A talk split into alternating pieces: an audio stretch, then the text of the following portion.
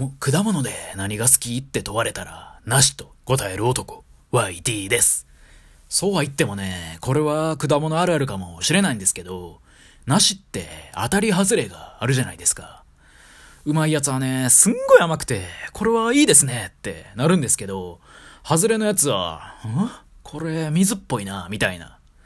なんやねん、この梨は。この梨は梨やな。梨寄りの梨やわ。ってね、なりますよね。はい。今日はですね、真っ赤なチェリーっていう、そういうタイトルでお話ししていこうかなっていうふうに思います。これは私が高校2年生の時の話なんですけれども、当時私が所属していた受験頑張ろうぜコースは、高2、高3を同じメンバー、同じ担任で、そして文化祭自体は2年生で終わりにしようやないかっていうクソみたいなコースで、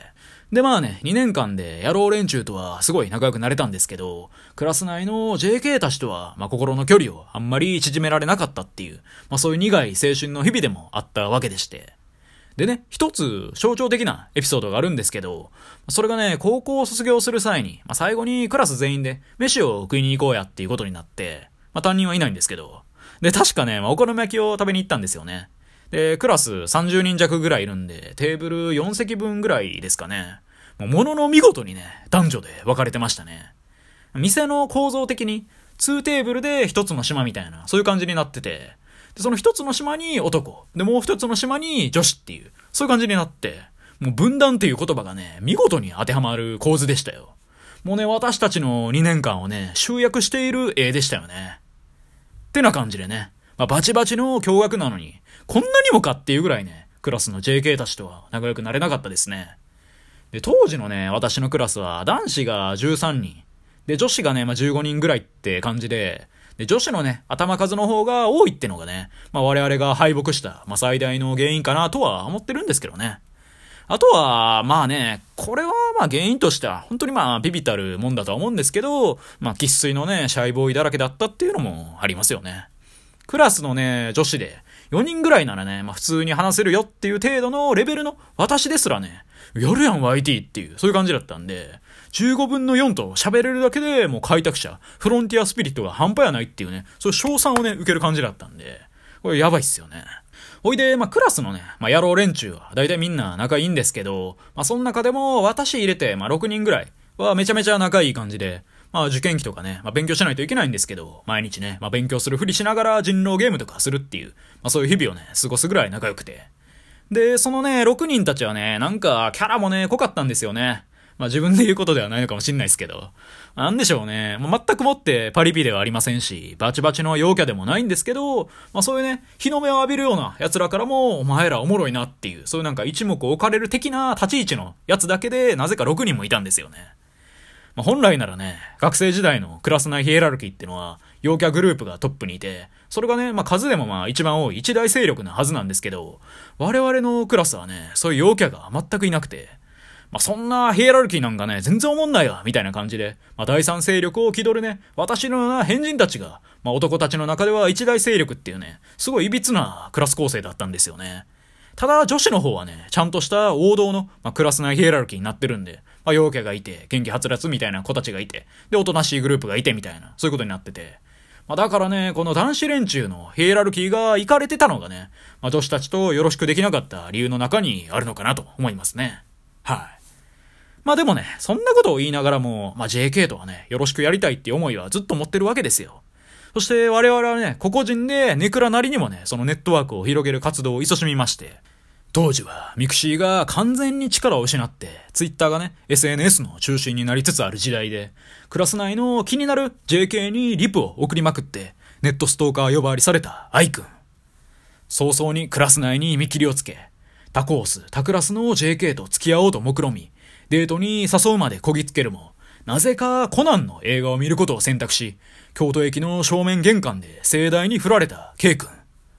同じくクラス内での付き合いには見切りをつけ、他クラスの JK と付き合うことに見事成功し、順風満帆に見えたものの、割と早い段階で振られてしまい、挙句の果てにその JK から歪んだ性癖をみんなに暴露された F 君。さらには、カメラマンを志すという建前を隠れ蓑にして、JK たちをパシャパシャ盗撮しまくり、割と大きな問題へと発展した A 君。そして最後に同じクラスどころか、その高校自体を諦め、中学時代の友人に地元の公立高校のスケベ女を紹介してもらっていた YT。っていうね。まあそんなことがありましたね。うん、まともなやつ一人もいませんでしたね。水も甘いもね、噛み分けるとは言いますけど、皆それぞれね、甘さ以上に水をね、まあ経験したわけですよ。まあね、私がどういう点で水を経験したかっていうのは、まあ別の機会ということで。まあでもね、酸っぱいのもまた青春ということなんですよね。とは言いながらも、唯一ね、クラス内の JK を射止めた男もね、一人おりまして。まあ、それが C 君なんですよね。まあ、私は彼のことをね、クラスが結成された初期の頃から、敬意とおちょくりを兼ねてね、まあ、チェリーとあだ名していて、まあ、クラス内では彼はね、まあ、チェリーとして浸透していたんですよ。で、まあ、チェリーの由来はまあ、彼はね、照れるとすぐ顔が赤くなっちゃうってことと、ある日ね、まあ、散髪したてでやってきて、で、髪の毛もね、結構すいてもらったんでしょうね。なんか寝癖がついてもうてて、頭頂部の髪の毛がね、ピンピンと2、3本跳ねてまして、で、それを見て私がまあ、果物のヘタみたいやなって思ったんですよね。あとはまあ単純にチェリーボーイだったからっていう、まあそういうことで。まあそういうね、安直な理由で、まあ彼はね、チェリーというあだ名になりまして、まあなりましてっていうか私がつけたんですけど。で、まあね、彼にそのあだ名をつけた当初、私も含めてクラス内の男子全員、チェリーボーイでしたけどね。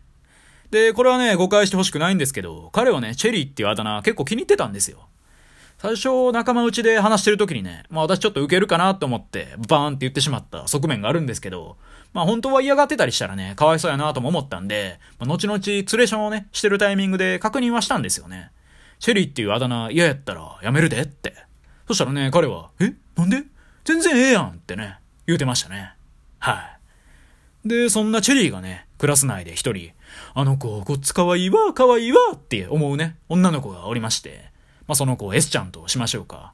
彼女はまあ、なんでしょうね。リス的な感じの女の子でして、まあ結構ゆるゆるの感じで。まあでもリスみたいにね、自分の隠した食べ物がもうどこに行ってもうたかわからなくなるみたいな。まあそこまでね、アホって感じの、まあ抜けてる感じでも、まあない風の女の子でして。で、その子とね、まあ何としてでも付き合うまで持っていきたい的なことをね、まあ野郎連中で集まってる時に彼は言うてたんですよ。でね、まあそこに集まってる男たち全員がね、こう思ったんでしょうね。俺の好みじゃないからええわと。それでね、まあ映画な映画なっていう感じになって、まあ応援しようやなかっていう、そういうことになって。で、お前が先兵としてこの戦いに勝利することで、我々と JK たちとの間に国交が築かれることにもなるやないかっていう、まあそういうね、すごい健全な話し合いができたんですよね。だから頑張ってくれよと。まあ微力ながらも俺たちはお前を味方するぞと。まあ今になって思えばね、微力にもなってませんでしたけどね。で、そっから1ヶ月後ぐらいですかね。ある日チェリーがこういうわけですよ。今度の日曜、映画館デートに行くと。そしてね、まあ、かつての K 君悲しみの京都駅、春の陣が、まあ、我々の間では共通認識としてあるんでね、間違ってもコナンしかり、まあ、そういうアニメ系の映画見るんやないぞと。JK が好きそうな恋愛ものの何かしらにしておけと、まあ、そういうね、熱いアドバイスを送ることになって、まあ、それでね、まあ、なんて作品かも全く覚えてないですけど、まあ、多分ね、当時流行ってたであろう恋愛映画を、まあ、彼はね、見に行きましたよ。そして無事に S ちゃんと付き合うことになりましたよと。まあ我々は安堵しましたね。これでクラスの JK たちの間に一つぶっとい架け橋ができたと。まあ、まさかその架け橋をね、チェリーが気づいてくれるとは思ってなかったけれども。まあ映画な映画なと。でまあでもそうは言ってもね、別に俺らはクラス内恋愛がしたいわけやないと。ただ JK と放課後に遊んだり、うふ、ああ、嫌んな会話を日常的にやるっていう、まあそんなね、青春が少しでも欲しいんやと。でね、そっから3ヶ月後ぐらいですかね。結論から申し上げると、まあ、チェリーは振られたんですよね。そしてその3ヶ月の間、その架け橋を通して何かしらの交流が生まれたかって言われたら、まあ、別に何もなかったですよ。まあそう言ってもね、なんで別れたんかは気になるじゃないですか。でね、まあチェリーに、どんまいどんまいと。でも、なんでそんなうまくいかへんかったんや？的な感じでね、まあ割と明るくね、聞いてみたんですよ。そしたらね、チェリーがめちゃめちゃ怒り出して、YT がチェリーチェリー言うから、徐々に徐々に気まずくなって、関係性がおかしくなったんや。ってね。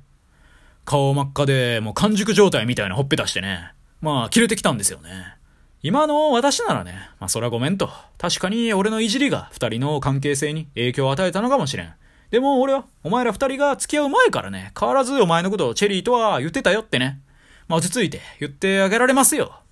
ただね、まあ当時の私はバチバチの思春期。もうエネルギー溢れる人間だったんですよ。それでね、お前がチェリーやからやろってね。もうクソ、切れちゃいまして。まあそんな感じでね、まだ収穫されていない二粒の真っ赤なチェリーがね、放課後に言い合いをしたっていう、そんな青春の1ページでした。まあ、こういうのもね、青春っぽいよね。そしてね、まあこの配信を、もしさくらんぼ農家の方が聞いてらっしゃったら、それはすいません。ちなみにね、彼とは2日後ぐらいにはね、もう一緒にカラオケに行って遊んでましたね。はい。以上、YD でした。今日も聞いてくださり、どうもありがとうございました。